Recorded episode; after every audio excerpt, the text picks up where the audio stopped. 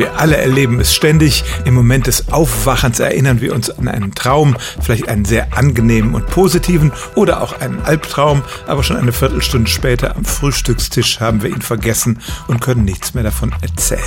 Ob wir uns beim Aufwachen überhaupt an einen Traum erinnern, hängt erstmal davon ab, in welcher Schlafphase wir aufwachen.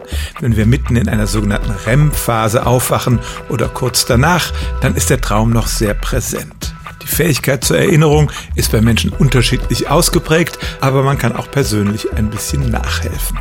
Die erste Methode funktioniert nur, wenn man ein bisschen Zeit hat. Man darf nämlich nicht gleich aus dem Bett hüpfen, sondern soll liegen bleiben, dem Traum noch ein bisschen nachsinnen. Dann schafft man es manchmal sogar wieder in den Traum einzutauchen. Auf jeden Fall kann man ihn aber im bewussten Gedächtnis verankern. Was auch sehr wirksam ist, ist ein Traumtagebuch. Man macht es sich dann zur Gewohnheit, jeden Traum, der einem beim Aufwachen noch im Kopf steckt, sofort aufzuschreiben. Und was auch hilft, ist, wenn man Menschen um sich hat, denen sofort von dem Traum zu erzählen, dann sind die sozusagen eine Gedächtnisstütze und man verfestigt auch selber die Erinnerung an den Traum. Das alles sind Methoden, um flüchtige Träume wenigstens ein wenig festzuhalten und tatsächlich kann man damit die Erinnerungsfähigkeit trainieren. Stellen auch Sie Ihre alltäglichste Frage unter stimmt's at radio1.de.